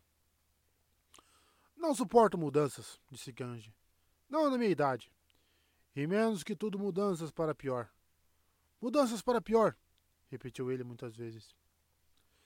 Pior é uma palavra ruim, disse-lhe eu, e espero que você não viva para ver isso. Mas, do meio de sua fala, finalmente concluí que Frodo finalmente deixara a Vila dos Hobbits. Fazia menos de uma semana e que um cavaleiro negro viera à colina na mesma tarde. Então prossegui temeroso. Cheguei à terra dos Books e a encontrei em polvorosa, agitada como um formigueiro que foi remexido com uma vareta. Cheguei à casa de Quiricôncavo e estava arrombada e vazia, mas na soleira estava uma capa que pertencera a Frodo. Então a esperança me abandonou por algum tempo, e não esperei para reunir notícias, do contrário teria me consolado, mas fui no encalço dos cavaleiros. Foi difícil segui-los, pois iam em muitas direções e fiquei perdido. Mas parecia-me que um ou dois haviam cavalgado rumo a Abri, e para ali fui pois pensava em palavras que poderiam ser ditas ao taverneiro. Carrapicha, como o chamam, pensei. Se esse atraso foi culpa dele, vou torrar todos os carrapichos que há nele. Voltou a estar o velho tolo em fogo baixo. Ele já esperava por isso e quando viu meu rosto caiu no chão e começou a derreter ali mesmo. O que fez com ele? exclamou Frodo alarmado. Ele foi mesmo muito bondoso conosco e fez tudo o que podia. Gandalf riu. Não tenha medo, disse ele. Não mordi e ladrei bem pouco. Fiquei tão entusiasmado com a notícia que arranquei dele quando parou de tremer, que abracei o velho camarada. Não consegui adivinhar como ocorrera, mas fiquei sabendo que você estivera em Bri na noite anterior e partira naquela manhã com passo largo. Passo largo? exclamei, gritando de alegria. Uh, sim, senhor. Sei que sim, senhor, disse Carrapicho, compreendendo-me mal. Ele os pegou, apesar de tudo que pude fazer, e eles se foram com eles. Eles se comportaram de um jeito muito esquisito todo o tempo que estiveram aqui. Voluntariosos, poderíamos dizer. Asno, tolo! Cevado três vezes valoroso e querido, disse eu. É a melhor notícia que tive desde o meio do verão. Vale pelo menos uma moeda de ouro. Que sua cerveja receba o encantamento de suprema excelência por sete anos, disse eu. Agora posso ter uma noite de descanso. A primeira nem me lembro desde quando. Portanto, passei ali naquela aquela noite, muito me perguntando o que fora feito dos cavaleiros, pois só de dois havia relatos em Bria, que parecia. Mas à noite ouvimos mais. Pelo menos cinco vieram do oeste e derrubaram os portões e passaram por Bri como um vento ivante. E a gente de Bri ainda está tiritando e esperando o fim do mundo. Levantei-me antes do amanhecer e fui atrás deles. Não sei, mas parece-me claro que foi isso que aconteceu. O capitão deles ficou em segredo ao sul de Bri, enquanto dois seguiram à frente, atravessando a aldeia, e mais quatro invadiram o condado. Mas estes, quando foram frustrados em Bri e em Cricôncavo, voltaram ao seu capitão trazendo notícias, e assim deixaram a estrada por um tempo sem estar vigiada, exceto pelos seus espiões. Então o capitão mandou alguns para o leste, direto por cima do terreno, e ele mesmo, com os demais, cavalgou ao longo da estrada em grande fúria. Galopei para o topo do vento como um vendaval, e cheguei ali antes do pôr do sol em, seu, em meu segundo dia depois de Bri. E eles estavam lá antes de mim. Afastaram-se de mim porque sentiram a, minha, a vinda da minha ira e não ousavam enfrentá-la enquanto o sol estava no céu. Mas cercaram-me à noite e fui assediado no topo da colina, no antigo anel de Amon Sul. Fiquei de fato em apuros. Tal luz e chama não devem ter sido vistas no topo do vento, desde os faróis de guerra de antigamente. Ao nascer do sol escapei e fugi rumo ao norte. Não podia esperar fazer mais. Era impossível encontrá-lo, Frodo, no ermo, e seria loucura tentar com todos os nove em meus calcanhares. Portanto, tive de confiar em Aragorn. Mas eu esperava desviar alguns deles e, ainda assim, alcançar Valfenda antes de você e enviar socorros. Quatro cavaleiros de fato me seguiram, mas deram a volta algum tempo depois e rumaram para o Val, ao que parece. Isso ajudou um pouco, pois eram somente cinco, não nove, quando seu acampamento foi atacado. Finalmente cheguei aqui por uma via longa e difícil, subindo pelo Fontegris, atravessando a Charnecaetem e descendo pelo norte. Levei quase 15 dias desde o topo do vento, pois não conseguia cavalgar entre as rochas nos morros dos Trolls e Scadofax partiu. Mandei-o de volta ao dono, mas cresceu grande amizade entre nós, e se eu precisar ele virá ao meu chamado. Mas foi assim que vinha Valfenda somente dois dias antes do anel, e as novas do seu perigo haviam sido trazidas aqui, o que acabou sendo muito bom. E esse, Frodo, é o fim do meu relato. Que Elrond e os demais perdoem meu, o seu cumprimento. Mas tal coisa não aconteceu antes. Que Gandalf faltou um encontro e não veio quando prometeu. Penso que era necessário um, um relato de tão estranho evento ao portador do anel. Bem, agora o conto está contado do começo ao fim. Aqui estamos todos e aqui está o anel mas ainda não chegamos mais perto do nosso propósito. O que havemos de fazer com ele? Fez-se silêncio. Por fim, Elrond voltou a falar. Essas são novas aflitivas acerca de Saruman, disse ele. Pois confiávamos nele e ele conhece profundamente todas as nossas deliberações. É perigoso estudar com demasiado detalhe as artes do inimigo, pelo bem ou pelo mal. Mas tais quedas e traições, ai de nós, ocorreram antes. Das histórias que ouvimos este dia, a de Frodo foi para mim a mais estranha. Conheci poucos hobbits, exceto por Bilbo aqui, e parece-me que talvez ele não seja tão único e singular quanto eu considerava. O mundo mudou muito desde a última vez em que estive nas estradas rumo ao oeste. Conhecemos as coisas tumulares por muitos nomes, e da Floresta Velha muitas histórias se contaram. Agora tudo o que resta é apenas uma extensão de sua parte setentrional. Houve época em que um esquilo podia ir de árvore em árvore, de onde hoje é o condado até a Terra Parda, a oeste de Isengard. Nessas terras viajei certa vez e conheci muitos seres selvagens e estranhos. Mas esqueceram-me de Bombadil, se é que de fato ainda é o mesmo que caminhava nas matas e colinas muito tempo atrás, e que mesmo então era mais antigo que os antigos. Não era esse então o seu nome? Yarwin Ben Nadar, nós o chamávamos, o mais velho e sem pai. Mas desde então recebeu muitos outros nomes de outros povos. Forne, dos anãos, Uralde, dos homens do norte, e outros nomes além desses. É uma estranha criatura, mas quem sabe eu devesse ter convocado nosso conselho. Não teria vindo, disse Gandalf.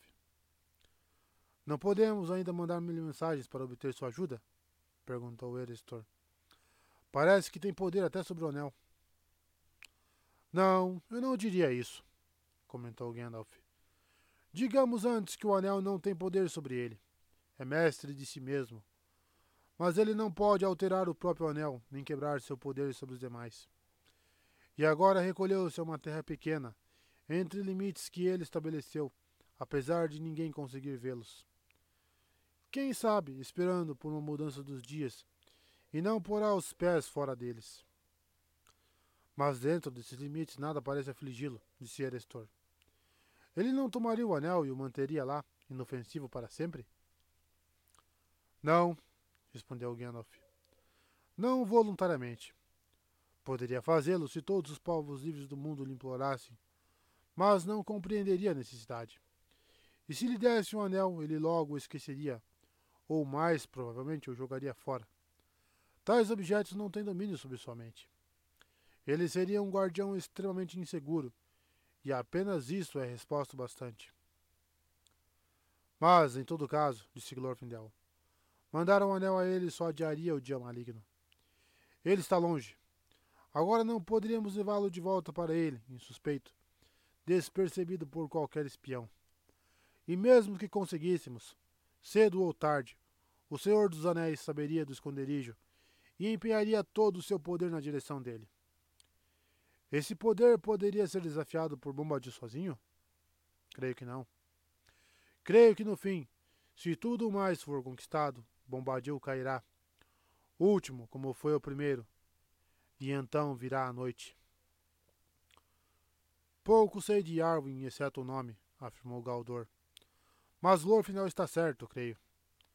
Não há nele poder para desafiar nosso inimigo, salvo se tal poder estiver na própria terra. Porém, vemos que Sauron pode torturar e destruir mesmo as colinas. O poder que ainda resta reside conosco, aqui em Ladres, ou com Círdan nos portos, ou em Lórien. Mas tem eles a força. Temos nós aqui a força para resistir ao inimigo, à vinda de Sauron no final, quando tudo mais estiver derrotado? Não tenho a força, disse Elrond, nem eles. Então, se o anel não pode ser mantido longe, da, longe dele pela força, retomou Glorfindel. Só restam duas coisas para tentarmos: enviá-lo por sobre o mar ou destruí-lo. Mas Gandalf nos revelou que não podemos destruí-lo com qualquer perícia que aqui possuamos. Respondeu Elrond. E os que habitam além do mar não o receberiam, pelo bem ou pelo mal. Ele pertence à Terra-média. Cabe a nós que ainda que ainda habitamos aqui, lidarmos com ele. Então, disse Glorfindel, lancemo-no nas profundas, e assim tornemos verdadeiras as mentiras de Saruman. Pois agora está claro que mesmo no conselho seus pés estavam trilhando uma trilha distorcida. Ele sabia que o anel não estava perdido para sempre, Mas desejava que assim pensássemos, pois ele próprio começou a cobiçá-lo. Porém, muitas vezes, nas mentiras, a verdade se oculta. No mar ele estaria salvo. Não há salvo para sempre, ressaltou Gandalf. Há muitas coisas nas águas profundas, e os mares e as terras podem mudar. E aqui não é nosso papel pensar em apenas uma estação, ou em algumas poucas vidas de homens, ou em uma passageira era do mundo. Devemos buscar um fim definitivo dessa ameaça, mesmo que não tenhamos esperança de obtê-lo. E não havemos encontrá-lo nas estradas rumo ao mar, disse Galdor.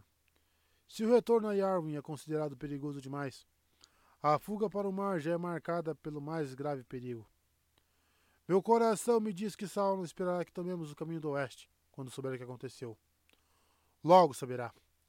Os nove foram deveras desmontados, mas isso é apenas um adiamento antes que encontrem novas e mais velozes montarias.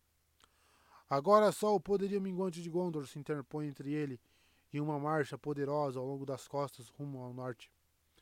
E se ele vier, assaltando as torres brancas e os portos, daqui em diante os elfos não terão como escapar das sombras crescentes da Terra-média. Ainda demorará muito para essa marcha ocorrer, afirmou Boromir. Gondor mingua, tu dizes, mas Gondor está de pé, e mesmo o fim de seu vigor ainda é muito forte. Porém, sua vigilância não pode mais reter os nove, disse Galdor. E ele poderá encontrar outras estradas que Gondor não vigia. Então, pontuou Erestor, há apenas dois caminhos, como Glorfindel já declarou. Ocultar o anel para sempre, ou destruí-lo. Mas ambos estão além de nossas forças. Quem resolverá esse, esse enigma para nós? Ninguém aqui pode fazê-lo disse Elrond com gravidade. Ninguém, pelo menos, pode prever o que ocorrerá se tomarmos esta ou aquela estrada. Mas agora parece-me claro qual é a que devemos tomar. A estrada para o oeste parece a mais fácil, portanto precisa ser evitada. Ela estará vigiada. Com demasiada frequência os elfos fugiram nessa direção. Agora, por fim, precisamos tomar uma estrada difícil, uma estrada imprevista. Aí reside nossa esperança, se esperança for. Caminhar para o perigo, para Mordor. Precisamos enviar o anel para o fogo. Fez-se silêncio outra vez. Frodo, mesmo naquela bela casa, com uma vista para o vale ensolarado, repleto do ruído de águas claras, sentiu no coração uma treva morta. Boromir agitou-se e Frodo olhou para ele. Ele manuseava sua grande trompa e franzia o senho. Por fim, Boromir falou. Não compreendo tudo isso, iniciou ele. Saruman é um traidor. Mas ele não teve um vislumbre de sabedoria? Por que falar sempre de ocultar e destruir? Por que não deveríamos pensar que o grande anel veio a nossas mãos para nos servir na própria hora da necessidade? Usando os senhores livres dos livres podem certamente derrotar o inimigo. Isso, jogo eu, é o que ele mais teme. Os homens de Gondor são valorosos e jamais se submeterão, mas podem ser abatidos. O valor precisa primeiro de força, depois de uma arma. Que o anel seja vossa arma, e se tem o poder que dizeis, tomai-o e parti para a vitória. Ai de nós, não, disse Elrond. Não podemos usar o anel regente. Isso já sabemos bem demais. Ele pertence a Sauron e foi feito por ele só e é mau por completo. Sua força, Boromir, é demasiado grande para que alguém o use como quiser, exceto aqueles que já possuem grande poder por si. Mas para esses ele contém um perigo ainda mais mortal.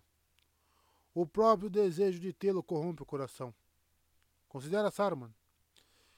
Se algum dos sábios derrotasse o senhor de Mordor com esse anel, usando suas próprias artes, estabelecer-se-ia então no trono de Sauron, e surgiria mais um senhor sombrio. E essa é outra razão pela qual o anel deve ser destruído. Enquanto estiver no mundo, será um perigo até mesmo para os sábios. Pois nada é mal no começo. O próprio Sauron não o era. Receio tomar o anel para escondê-lo. Não tomaria o anel para usá-lo. Nem eu, assentiu Gandalf.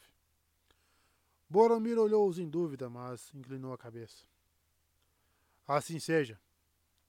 Então em Gondor precisamos confiar nas armas que temos. E, pelo menos, enquanto os sábios guardam esse anel, continuaremos combatendo. Quem sabe a espada que foi partida ainda possa deter a maré. Se a mão que a empunha herdou não somente um legado, mas os nervos dos reis de homens. Quem pode dizer? Indagou Aragorn. Mas iremos pô-la à prova algum dia. Que o dia não tarde muito, disse Boromir, pois apesar de eu não pedir ajuda, precisamos dela. Consolar-nos-ia saber que outros também lutam com todos os meios que possuem.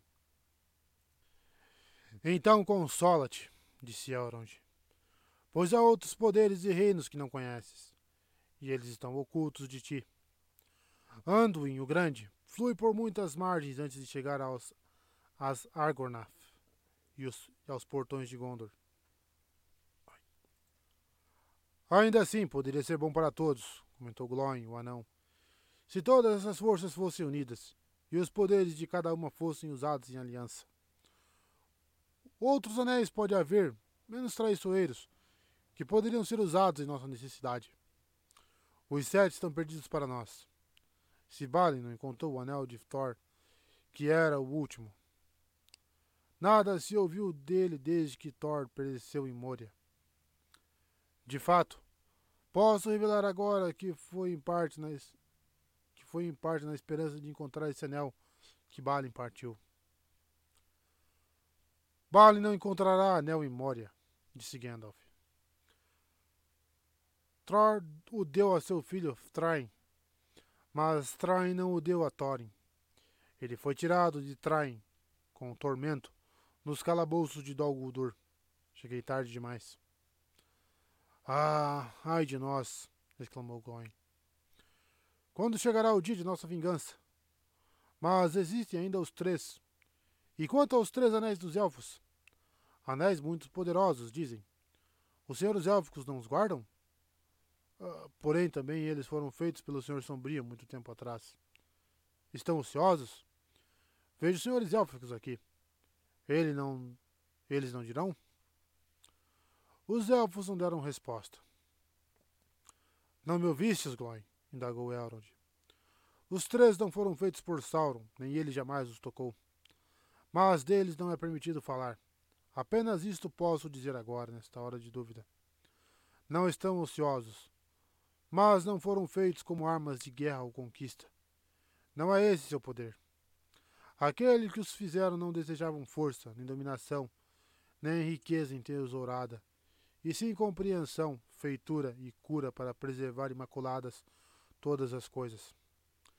Isso os elfos da Terra-média obtiveram em certa medida, porém com pesar.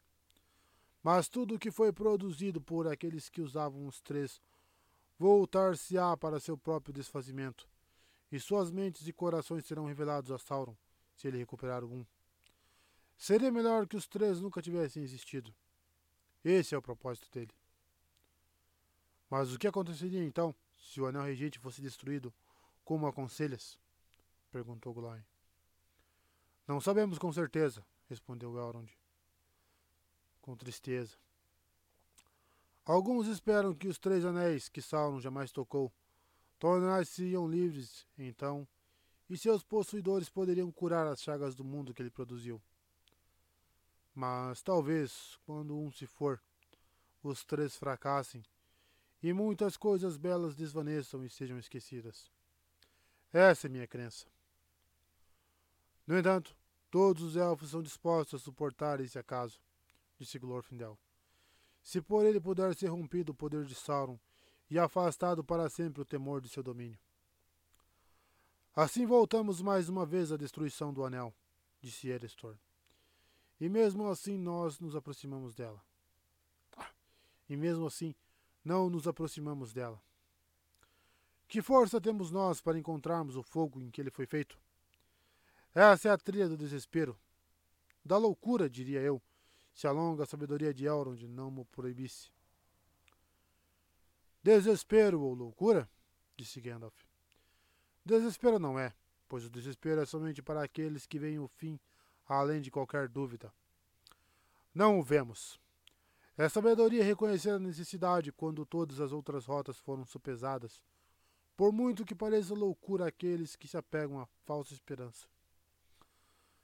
Bem, que a loucura seja nossa capa, um véu diante dos olhos do inimigo. Pois ele é muito sábio e pesa todas as coisas com grande precisão na balança de sua malícia.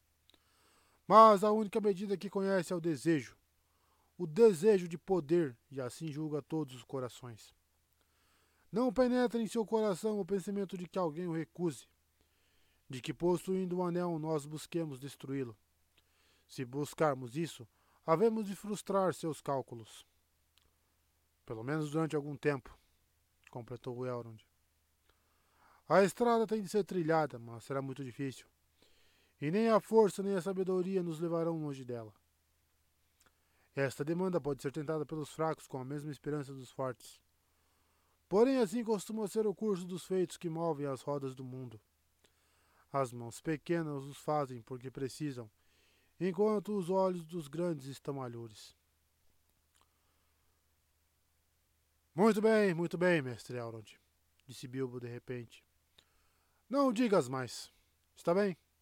Claro que estás indicando. Está bem claro que estás indicando. Bilbo, o hobbit tolo, começou esse assunto. E é melhor que Bilbo acabe ou se acabe. Eu estava muito confortável aqui e continuando meu livro. Se queres saber, estou justamente escrevendo um desfecho para ele. Pensei em colocar. E viveu feliz para sempre até o fim de seus dias. É um bom desfecho, e não importa que tenha sido usado antes. Agora vou ter de mudar isso. Não parece que vá se realizar. E seja como for, evidentemente terá de haver mais vários capítulos, se eu viver para escrevê-los. É um terrível inconveniente. Quando devo partir? Boromir olhou surpreso para Bilbo, mas o riso morreu em seus lábios quando viu que todos os demais olhavam o velho hobbit com grave respeito. Só Glóin sorriu, mas seu sorriso vinha de antigas lembranças. É claro, meu caro Bilbo, comentou Gandalf. Se você realmente tivesse começado esse assunto, seria de se esperar que você o acabasse. Mas agora você sabe muito bem que começar é uma reivindicação demasiado grande para qualquer pessoa e que só um e que só um pequeno papel é desempenhado por qualquer herói nos grandes feitos. Não precisa fazer mesura. Mas a palavra foi sincera, e não duvidamos de que, por baixo da brincadeira, você está fazendo uma valente oferta. Mas ela está além de suas forças, Bilbo. Você não pode retomar esse objeto. Ele passou adiante. Se ainda precisa de meu conselho, eu diria que seu papel terminou. Exceto como registrador. Termine seu livro e deixe o desfecho inalterado. Ainda há esperança para ele. Mas prepare-se para escrever uma continuação quando eles voltarem. Bilbo riu. Não me lembro de você me dar um conselho agradável antes, disse ele. Como todos os seus conselhos desagradáveis foram bons, fico pensando se este conselho não é ruim. Ainda assim, acho que não me resta força nem sorte para lidar com o anel. Ele cresceu e eu não. Mas diga-me, o que quer dizer com eles? Os mensageiros que estão enviados com o anel. Exatamente. E quem serão eles? Parece-me que isto é que este conselho deve decidir. E é só o que deve decidir. Os elfos podem prosperar com falas apenas, e os anãos suportam grande cansaço. Mas eu sou apenas um velho hobbit e sinto falta da minha refeição ao meio-dia. Não podemos pensar em alguns nomes agora? ou adiar isso para depois do almoço? Ninguém respondeu. O sino do meio-dia soou. Ainda ninguém falava. Frodo olhou de relance todos os rostos, mas não estavam todos voltados para ele. Todo o conselho estava sentado de olhos abaixados, como em que profundos pensamentos. Um grande pavor o dominou, como se ele esperasse o pronunciamento de algum julgamento que previra há muito tempo, e esperasse em vão que afinal nunca fosse dito. Um esmagador anseio de descansar e ficar em paz ao lado de Bilbo em Valfenda preenchia seu coração. Finalmente, com esforço, ele falou, e admirou-se de ouvir as próprias palavras, como se alguma outra vontade usasse sua pequena voz. Eu levarei o anel, disse ele, apesar de não conhecer o caminho. Elrond ergueu os olhos e o encarou, e Frodo sentiu o coração transpassado pela súbita agudeza do olhar. Se entendo bem tudo o que ouvi, disse ele, creio que esta tarefa está destinada a ti, Frodo, e que se não achares um caminho, ninguém o achará. Esta é a hora do povo do condado, quando se erguem de seus campos tranquilos para abalar as torres e os conselhos dos grandes. Que, quem, dentre todos os sábios, poderia tê-lo previsto? Ou, se sábios são, por que haveriam de esperar sabê-lo antes que soasse a hora? Mas é um fardo pesado, tão pesado que ninguém poderia impô-lo a outrem. Não o imponho a ti, mas, se o tomares livremente, direi que tua escolha é certa. E mesmo que todos os poderosos amigos dos elfos de outrora, Hador e Húrin e Túrin e o próprio Beren estivessem reunidos, teu assento haveria de ser entre eles. Mas certamente não vai mandá-los partir sozinho, mestre. exclamou Sam, incapaz de se conter por mais tempo, saltando do conto onde estivera sentado no chão em silêncio. Não, deveras, disse Elrond, voltando-se para ele de repente com um sorriso. Ao menos tu has de ir com ele. É quase impossível separar-te dele, mesmo quando ele é convocado a um conselho secreto, e tu não. Sam sentou-se, corando e murmurando. Em que bela enrascada nos metemos, senhor Frodo, disse ele, balançando a cabeça. Nota. O Veregildo, em inglês, o Eregild, era, na lei teutônica e anglo-saxã, o preço atribuído a uma pessoa, de acordo com sua condição, a ser pago pelo culpado como compensação, em caso de homicídio, à família que, de outra forma, teria direito à vingança. Fim da nota.